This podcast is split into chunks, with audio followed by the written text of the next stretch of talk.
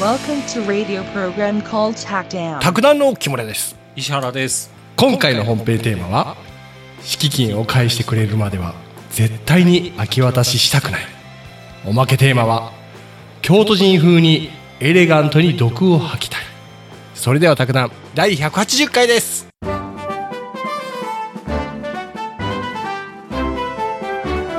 えっと収録日が2023年の7月6日ですね180回、今日はまあ簡単でしょうねえまあこれをねあのーひいひい言ってちゃダメなんですよね 本 当はこれ一問ですからねわずか恐ろしいですよ宅建ってこれが50問出てそのうち37問とかを正解させなくちゃいけないとうんなんかみんな書いてたけどあれだねえもう申し込み始まったのもう、このオンラインの時にはもう終わってますね。あもう締め切りはい、もう終わってます。すいません。みんな頑張れはい。えーっとね、今日は、令和4年に行われた宅建試験の第12問、はい借地借家法の借家の方ですね。前回借地やったんで、はい、早速問題読んでいきます。いっちゃうのはいはい。えっ、と、借主 A は、貸主 B 所有の公建物。まあこれもパターンですね。建物といえば公なんですけど、まあはあ公土地とかね。うんうん。で、これ床面積100平米ですよと。うんうんで、居住を目的として、はい期間2年うん、賃料月額10万円と定めた賃貸借契約を貸主 B と締結して、その日に引き渡しを受けた。うんうんこの場合における次の記述のうち民法及び借地借家法の規定及び判例によれば誤っているものはどれかという問題で、うんうん。で、もう、選択肢の1も行きましょうか。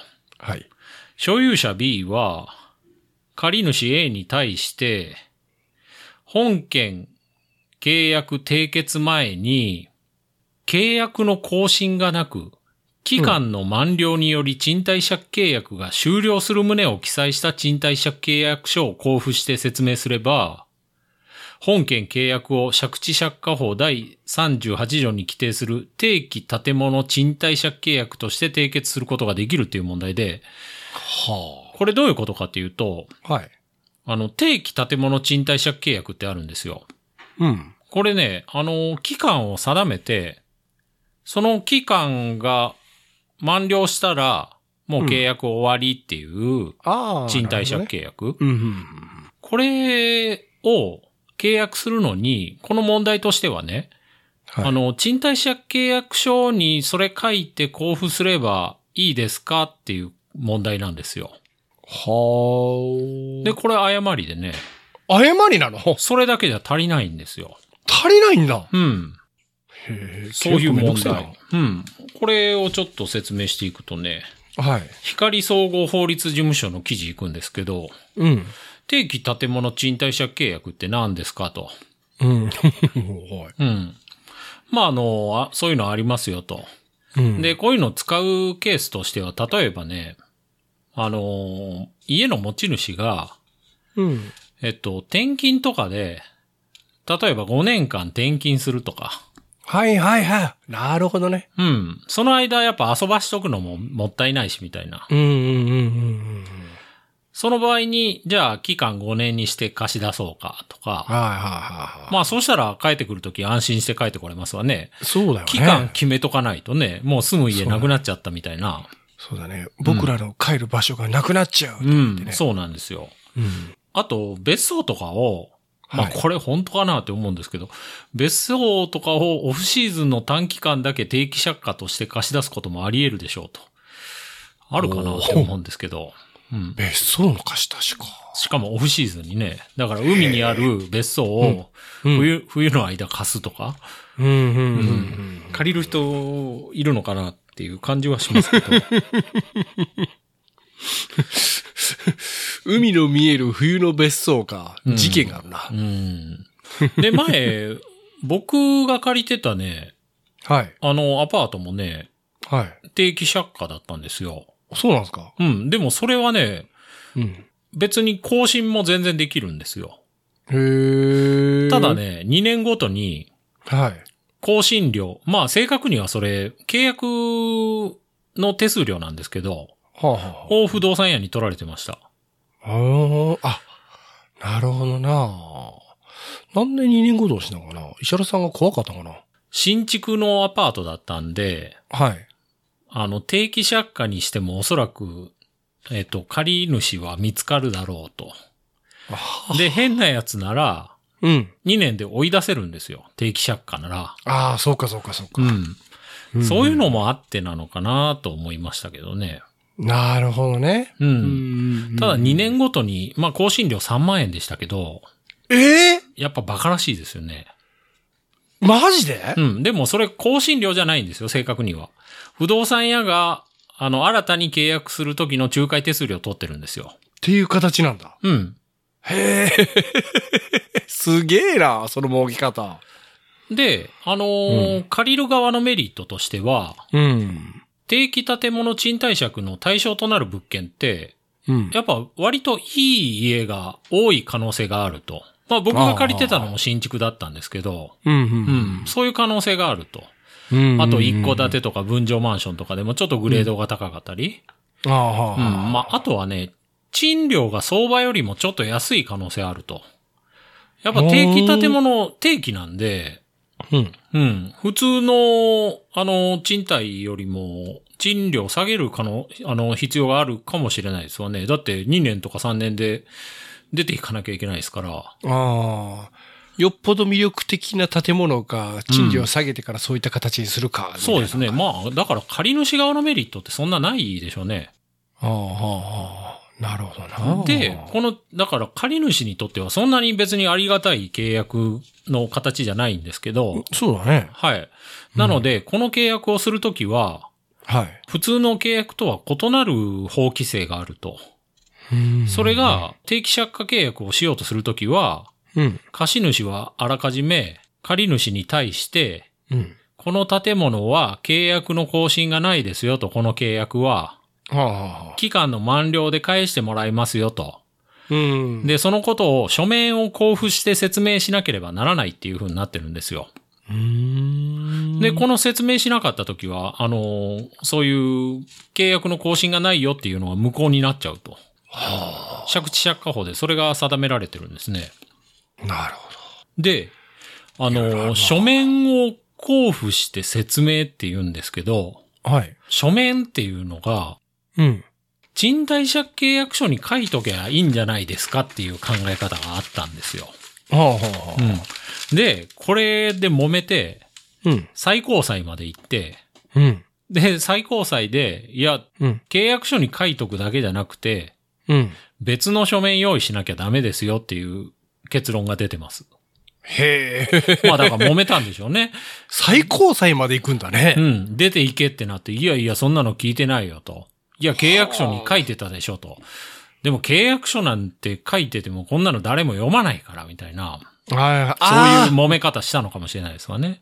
ーなるほどな。そんな2年で出ていく特別なのだったらもっとこう分かりやすくしてくれなきゃダメじゃんみたいな。そっうか。ん。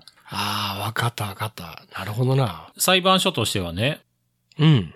期間の満了で終了することを理解させて、うん。で、説明するときも、うん書面の交付をすることで、うんあの、紛争の発生を未然に防止することができると。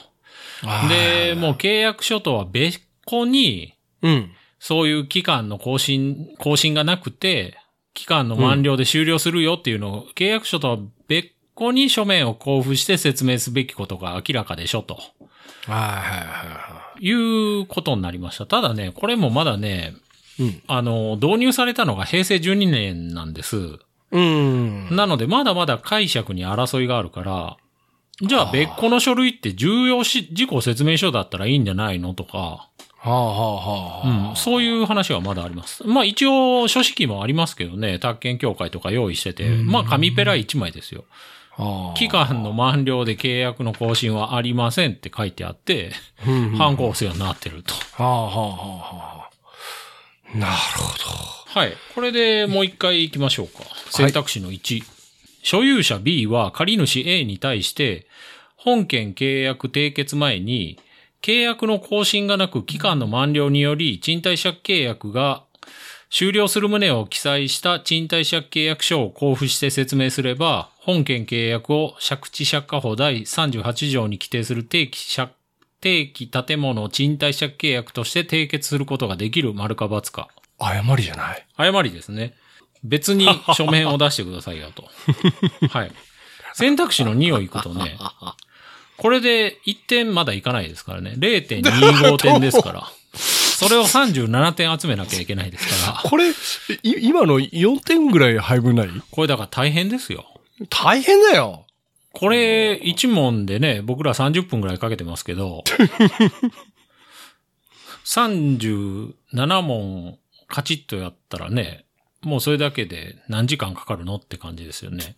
で、しかもこの問題と同じ問題は出ないですか本当ら。ね。ん。はこいん。なっちゃう選択肢の2、本件契約が、借地借家法第38条に規定する定期建物賃貸借契約であるか否かに関わらず、借主 A は、高建物の引き渡しを受けてから1年後に、高建物を B から購入した C に対して、賃借人であることを主張できる。この問題はね、うん。借主が借りてたと。はあ、はあ、そしたら、大家さん変わっちゃったと。うん。で、新しい大家さんが出ていけって言って、言ってきたと。ああ、はいはい。俺買ったんだから出ていけと。うんお。前何勝手に住んでんのみたいな。うん、うん。うん。これ、こういう新しい大家に大家に対して、うん。いやいや僕は出ていきませんよっていうのを主張できるかできないかっていう問題です。うん。で、これは主主張できます。ああ、はあ。これはね、借地借家法でやっぱね、借り主保護っていうことで定められてますね。うん、うん、うん。えっ、と、わかりやすく宅建宅地建物取引士の解説っていうサイトの記事を行くんですけど、はい。はいまずね。うん。借地借家法の話で、うんえっ、と、例えば太郎さんが二郎さんから家を借りて住んでましたと。うん。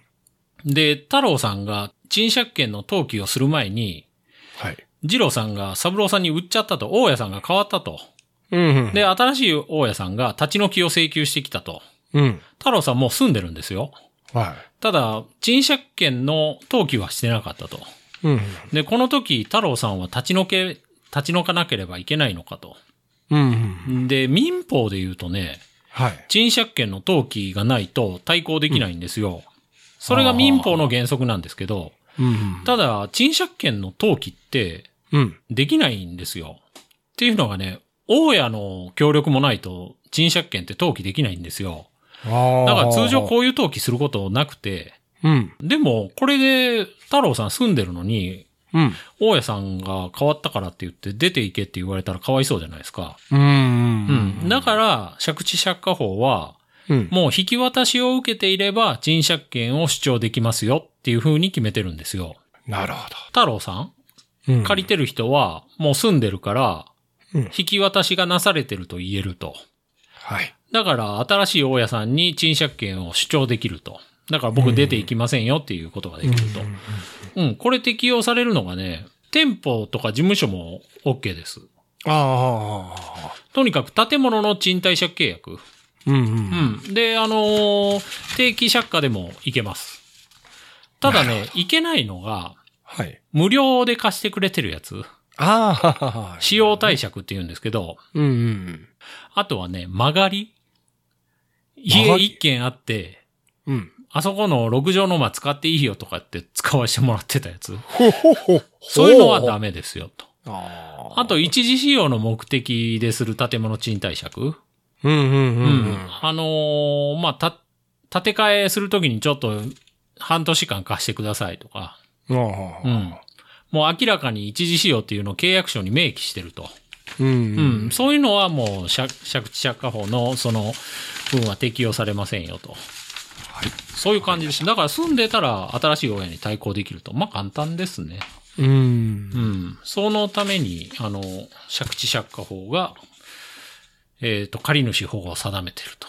もう一回選択肢の2行きましょうか。はい。本件契約が借地借家法第38条に規定する定期建物賃貸借契約か、契約であるか否かに関わらず、借主 A は、うん。高建物引き渡しを受けてから1年後に高建物を B から購入した C に対して、うん。賃借人であることを主張できる丸か×か。丸。はい、正解ですね。まあこれはね、定番です。定番中の定番ですね。そうなのはい。次、確か3。これで今やっと0.5点ですから。選択肢の3。本件契約が借地借家法第38条に規定する定期建物賃貸借契約である場合、はい。 A、借主 A の中途解約を禁止する特約があっても、ほうほうほやむを得ない事情によって、う。うん。こう建物を自己の生活の本拠として使用することが困難になったときは、は A は本件契約の解約の申し入れをすることができるっていう問題で、あ。うん。まあこれ2年で借りてたんですよね。うん。これが、まあ例えば1年とかで、うん A さんが引っ越さなきゃいけなくなったと。ああ、はいはい。それ、いいんですかと。で、契約の中には、うん。途中解約禁止ですよっていう特約もあるんですよ。ええこれね、解約の申し入れすることできるんです。あ、できるんだ。これも法律が定めててね、うん。うん、これちょっと行きましょうか。公益財団法人不動産流通推進センターの記事なんですけど、はい。えっと、質問が来てますよと。似たような質問ですわ。ここれ不動産やから質問来てるんです。うん。定期借家契約って途中契約できないっていうふうに思うんですけど、うん。あのー賃借人にやむを得ない事情が発生したときは、中途解約ができるっていうふうに聞いてますと。うん。これ法律そうなんですよ。賃借人にやむを得ない事情が発生したら中途解約ができるっていう決まりなんですよ。ああ、はあ、これちょっとごめんなさい。さっき行きますわ。定期建物賃貸借契約って、あ。はい。要件満たしたら中途解約できるんですよ。ああで、要。件っていうのが、うん。まず居住用で、うん。で、床面積が200平米未満で、床面積とかあるんですね。で、あと、やむを得ない事情があると。うん。うん。その3つ満たしてたら中途解約できるんですよ。で、この説問だとね、やむを得ない事情によってって書いてあるから、うん。これもう解約できるんで すよ。そうなってくると今度気になるのが、やむを得ない事情って何よっていう感じなんですそけうどだ。よ。そこだよ。で、この不動産屋からの質問でも、やむを得ない事情って何ですかと。うん。で、なんか、賃借人自宅を購入するって言ってるんですけど、それは中途解約のやむを得ない事情に当たりますかと。だから、定期で借りてるのに、家をどっかよそに買って、うん。、で、そっちに引っ越すからもう解約させてくださいと言ってきたと。はうい。ん。あの、自宅用にマンションを購入すると。だから、うんあの、定期借家のアパートを中途解約したいと言ってきてると。うん。で、アパート3年契約で、あと1年まだ残ってると。うん。うん。で、なんか、借り主は、いや、もうやむを得ない事情だから、あの、引っ越させてくださいよって、中途解約認められるでしょうって主張してると。はい。で、契約書にはその中途解約についての特約はしてませんよと。う。うんん。で、まあ、結論としては、はい。定期建物賃貸借は、あの、一定の事情により解約することはできますよと。うん。ただ、やむを得ない事情が必要ですよと。うん。、で、自宅の購入は、はい。やむを得ない事情には当たりませんよねっていう風な結論。ああ、なるほどね。だから、この人は、残り1年だから、うん。 1年分の家賃払って出ていくか、あとは、まあ、貸主との合意を得るしかない。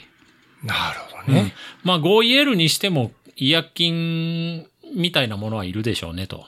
うんうんうん。で、あの、やむを得ない事情っていうのが、はい。例えば、転勤とか、ああとー親族はいはいの介護とか、はあはあはあはあと病気しちゃったとか、はい。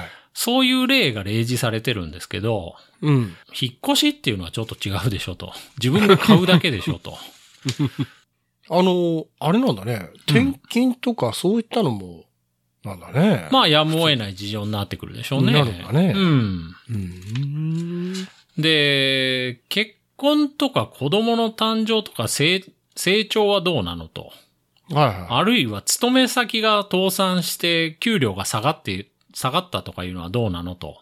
い。ああ、はあ、はまあ子供の成長とか結婚とかっていうのはまあ個別の判断になってくるでしょうねと。ちょっと微妙ですねと。あ。うん、ううん。ん。で、賃金の低下っていうのはちょっと、これはあの、やむを得ない事情には当たらないんじゃないのと。まあ弁護士的には。あ、そうなんだ。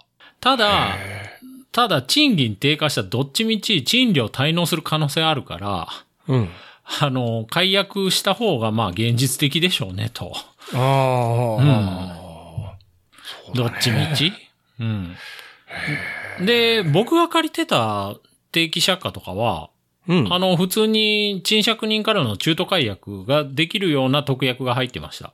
うん、だかうんうら、ん解約するときは1ヶ月前に言ってくださいね、みたいな。普通のアパートと同じような感じなるほどね。うんうん。ですね。はい。はい。これでもう一回行きましょうか。はい。選択肢の3、本件契約が借地借家法第38条に規定する定期建物賃貸借契約である場合、借主 A の中途解約を禁止する特約があっても、やむを得ない事情によって、公建物を自己の生活の本拠として使用することが困難になったときは、借主 A は本件契約の解約の申し入れをすることができる丸か×か。これは丸だよ。はい。簡単ですね。次。選択肢の4。今0.75点まで行きました、ね。お、と遠いよ。 37点中のね。はい。借主 A が貸主 B に対して敷金を差し入れている場合、本件契約が期間満了で終了するにあたり、貸主 B は、公建物の返還を受けるまでは、A に対して敷金を返還する必要はないっていう問題で、ほまあこれ入居者が敷金預けてる、ますよね。う。うんで、入居者出ていきますって連絡があって、うんで、この日立ち会いしてくださいみたいな。うん。うん。で、行ったら、まだ普通に住んでて、うん。ん何やってんのって言ったら、いや、し大家さん、あの、市議金返してくれないと、うん僕片付けないよ、みたいな。ほうん、早く返してよって。いや、で、大家としては、いやいや、お前が部屋明け渡してから敷金返すんだろう、みたいな。う。うん。どっちそれどうなのと。うん。で、これはね、うん。部屋を返してもらうまでは、うん。敷金返還する必要ないんです。おお。大家さんの方がちょっと強いんですね、これ。ん。あの、敷金ってね、建物の明け渡し義務ってあるんですよね。借りてる人は解約の時に。で、建物の明け渡し義務を履行するまでのうん。債権の担保をするためのものなんですよ。ほうほうほだから、建物の明け渡しが先履行義務なんですよ。う。うんうん。先に建物を明け渡して、で、建物の中チェックして壊れてるとこないかなとか、ああ。うんそういうのも敷金で賄うんで、あの、家賃の滞納がないっていうだけじゃないんですよね。うん。うん。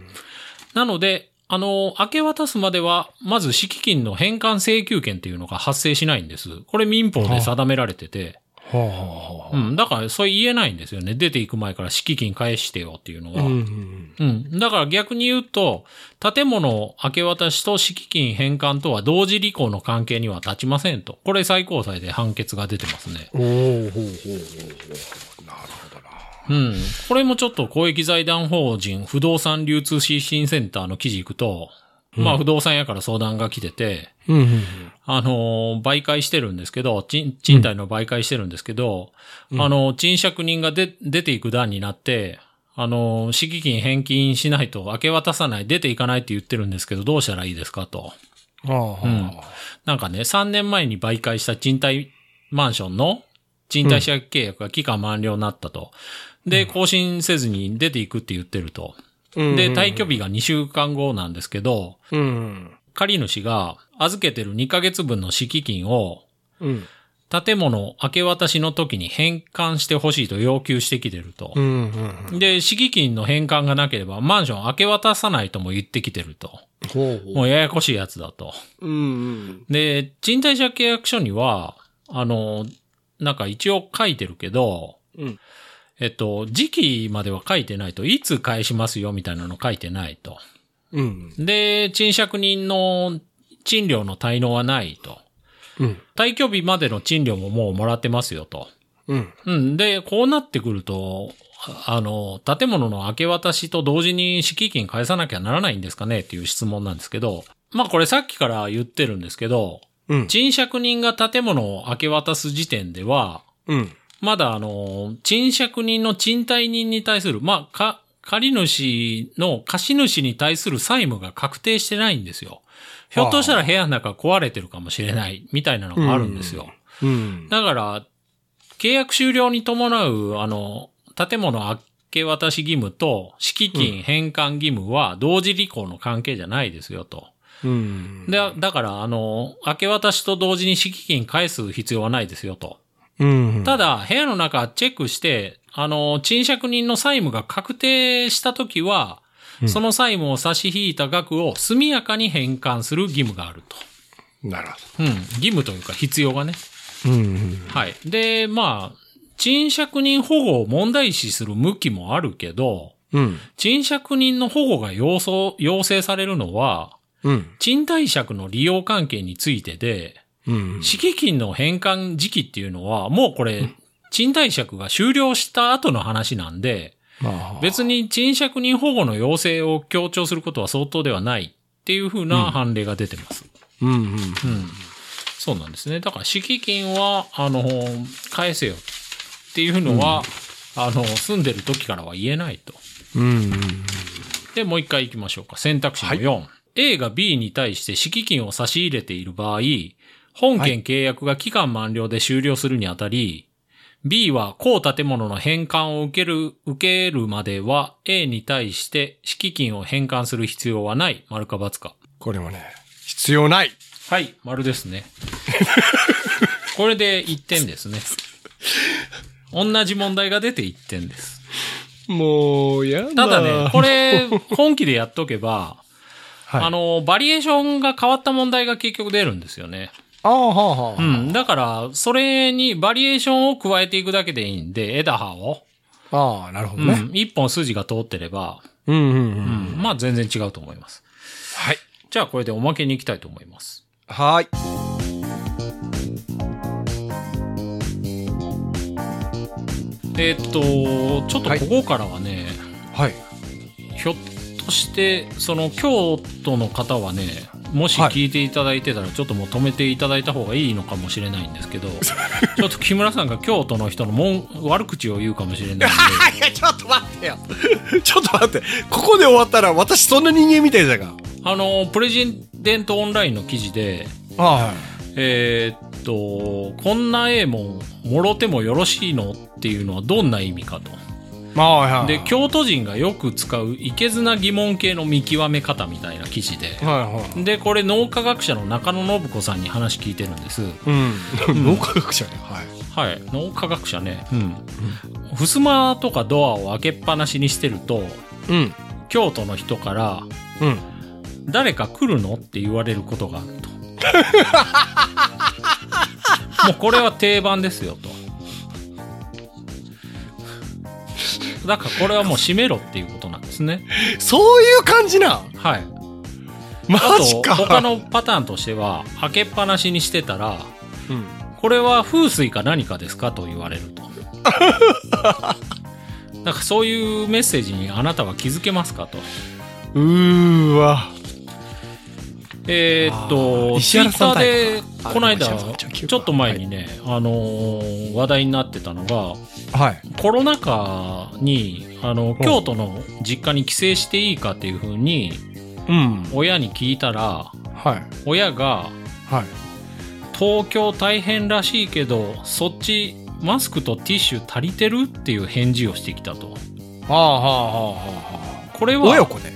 はい。は帰ってもいいって聞いたら、い。うん。マスクとティッシュ足りてるっていう返事が来たと。はあはあ、これはあの東京在住者を心配するふりを装いながらうん。感染者が多い東京からこっちに帰ってくるなっていう釘を刺してると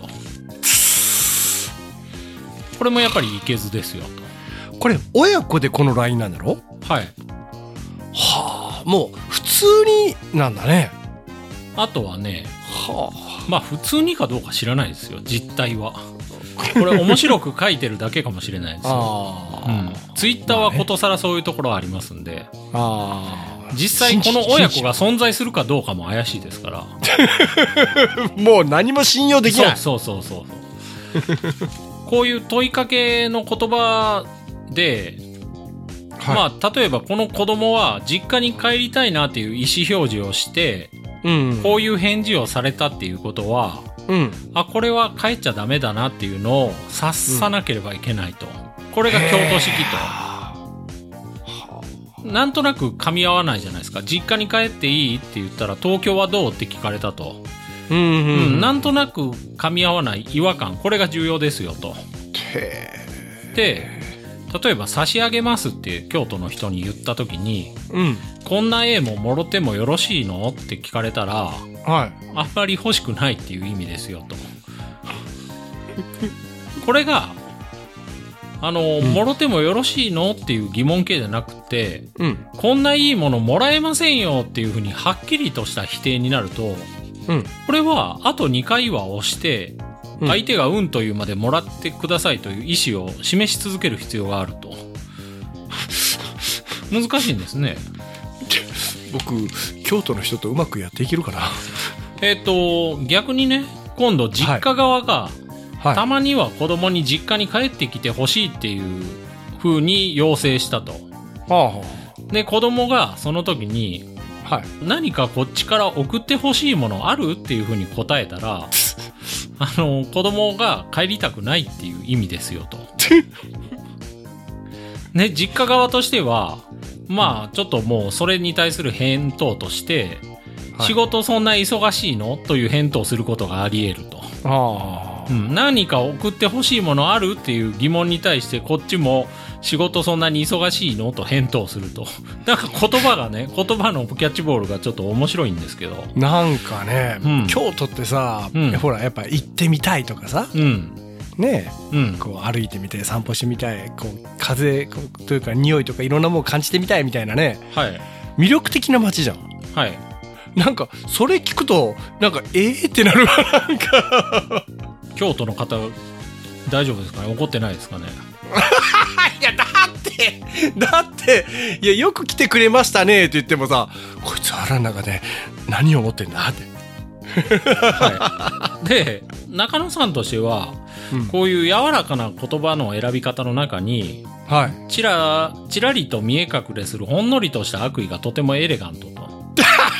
だから直接ストレートな表現で応酬するんじゃなくてやんわりとした疑問でその人が隠している真意を少しだけつつくとこれやっぱコミュニケーションとしては非常に洗練されてるとああ高度がね うん高度ですね木村さんには無理と無理だよこんな例えばねあの、うん仕事のクオリティが今一つだなっていうふうな人に職人さんとかに遭遇してしまった時には、はいこのお仕事長いんですかと聞くともうすっげえ あとはねまあこれも有名ですけどあのーお茶を飲んでて、うんなんかそれまで別に何も言わなくてもおかわり入れてくれてたのに、うんいきなりなんか「おかわりいかがですか?」って聞かれるとはあはあはあもうそれはそろそろ帰れっていうことなんですよね。マジかうん、であのお茶全然あったかいのが入ってるのにうんでいきなり「あお茶お取り返しましょうか」ってガッて変えられたとしたら、うんもうこれはもうええ加減にせえというニュアンスが入ってると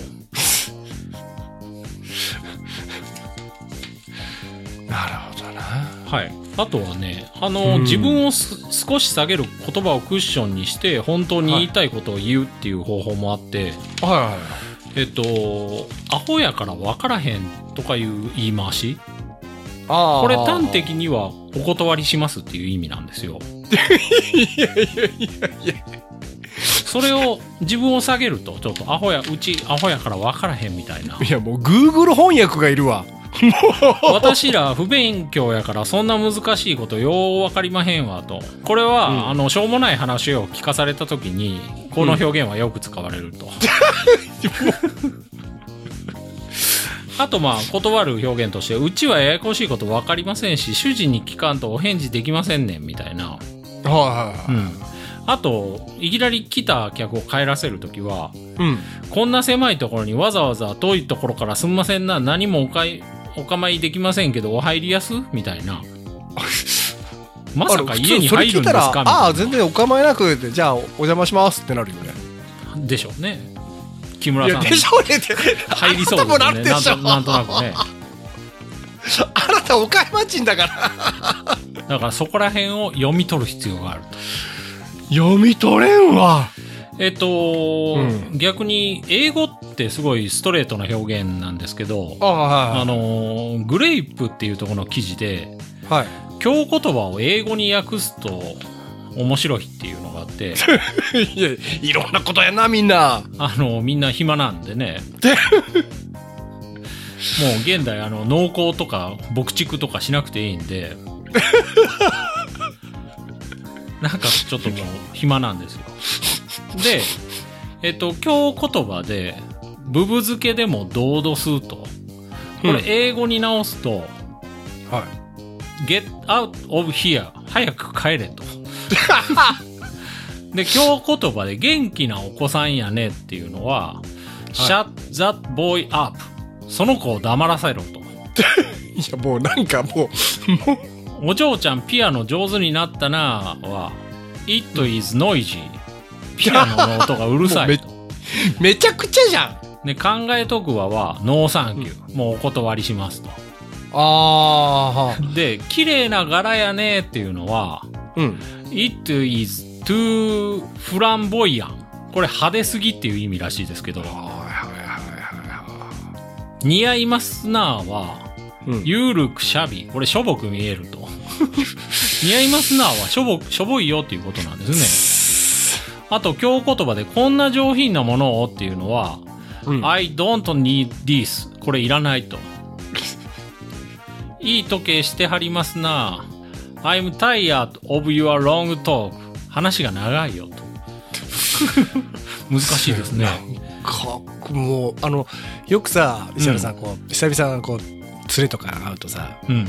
「おお、うん、じゃあまた今度ご飯でも行こうやうん、うん。とか。うん。」あれで行った試しがないってうやん、 うん。まあ、そうですよね。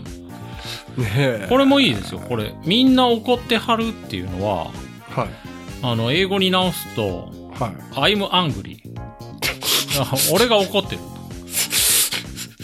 とあ木村さんみんな怒ってますよっていう のはお前もいい加減にしろっていうことなんですよねいやよくよく考えたらねうん石原さんあのストレートだなと思ったそういう 英語だわ、はい、うん、石原さん英語英語圏の人まあ、こういうねまあ面白いですね、 いやほんとね、うんあの前ねその、まあ、京都の人からあのお誘い受けても行っちゃおえんよってうんああはいそう家来てとかねうん遊びに来てって、うんあれ違うけんよって あれ挨拶だっけって言われて、なるほどね、うん、そうまあいや確かに、ね、どういうふうに京都の人とここうま付たき合飲いみこ行こうやって言ってううんでうんうんいついつ行くいつ行くみたいな感じになったらちょっと困りますわ ねええ来週とかあ来まえまじゃたあ木曜 LINE す木る曜わえ、うん、金曜金曜は金曜 は仕事いつ休みえ次のそその次の休みはいつみたいなあでもたまにあるなそのパターンああそこまで行きたかったんじゃうん じゃあじゃあ合わせるかっていうあ案外一緒に行ったら正しかったうねんわかるわかるはいこれで終わりですうん面白いね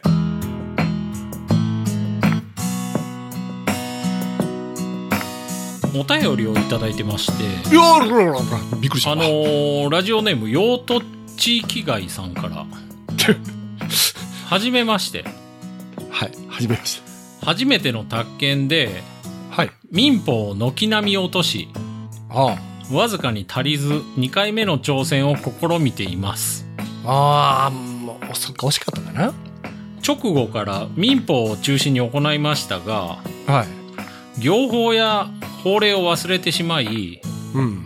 行法や法令をしていると今度は民法を忘れるという、何がわからないかわからない状態で現在に至ります。ああ。そんな中、卓談の過去問解説を聞き、知っていたつもりになっていたものが実は分かっていいなかったことが分かり、はい。これは全編聞かなければと主張を始めたばかりのビギナーですと。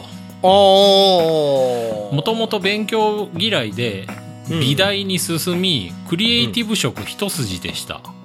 すげえじゃ んしかし、昨年、宅建業者に必要な書類作りに始まり、はい。間取り図や埋測作成の流れから、うん。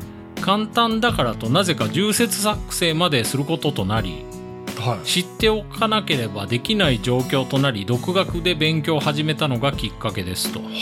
うん、なんかあったんでしょうね。うん、美大で美大へうん。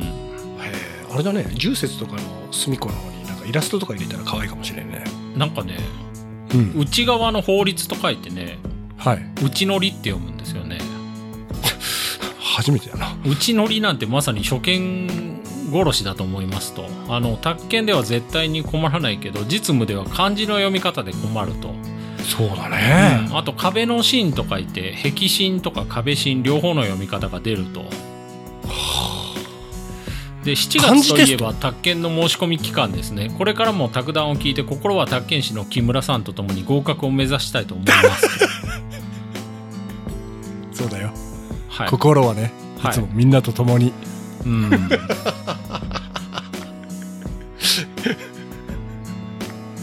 はいというお便りをいただきましたうん頑張ってほしいねうん、ありがたいですね。ありがたいねはい。まああの LINE とかでもねあの入ってコメントしてくだされば僕ら返すんでそうですね。ね あのー先日ようやく、えーっとね、浅田次郎のね、はい大名倒産を聞き終わってね。あーあの映画化したやつあもうあれは面白いですよ。皆さん聞いた方がいいですよ。あー聞い聞いた方がいいんだまあ、よ読んだらもちろんいいんですけど、文藝春秋で連載してたんですよ、もともと。あそうなんだうん、月刊のね。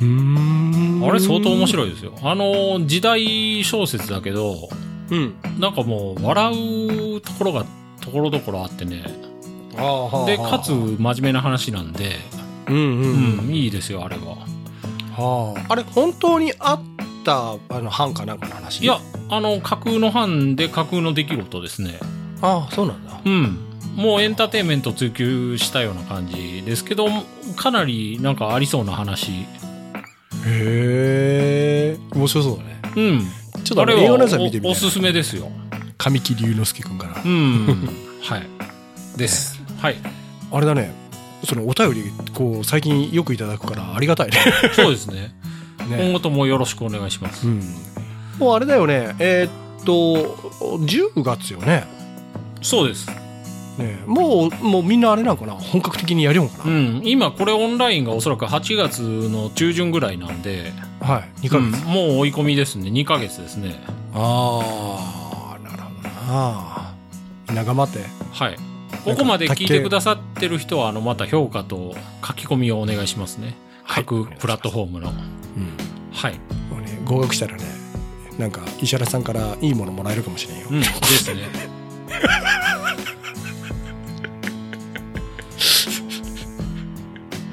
なんかあの公式グッズを作ってくれっていう なんかあの書き込みがうんうんあのえーっと T シャツうんうん T シャツでもね金と思うよみんなまあ単価も上げないとね T シャツ1枚2万円ぐらいで売ろうかなと思ってるんです誰が買んねん ただであげてあーあーこうやってほいで渡したらさけど、うん、言うんじゃろうねなんかああすごくいいものありがとうございます違うえっとこんなええもん来てもよろしいのみたいなそんな感じです、 もねう、遠回しにあの疑問形で返すとまああのグッズはねあの実を言うとあの LINE スタンプは考えてるんですよ、うん。うん、あのグッズじゃないけど LINE スタンプとかね、そうあのみんなにこうもっともっとこう愛されるためにはどうしたらいいんだろうかってねラインスタンプだいぶ前から木村さん考えてますよね。そうあの実を言うとねもうね、本当ほとんど出来上がってたのをやめたんですよはい。うんあのなんでかというともっと面白いの考えたからうん。あの、だから楽しみにしてますんで。 そう石原さんを通じてね、はいあの皆さんにこう発表できると思います、はい、わかりました。えー今回もお聞きいただきありがとうございました皆様からのお便りをお待ちしています配信予定とお便りの宛先はホームページでご確認くださいでは次回もポッドキャストでお会いしましょうさようならさよなら。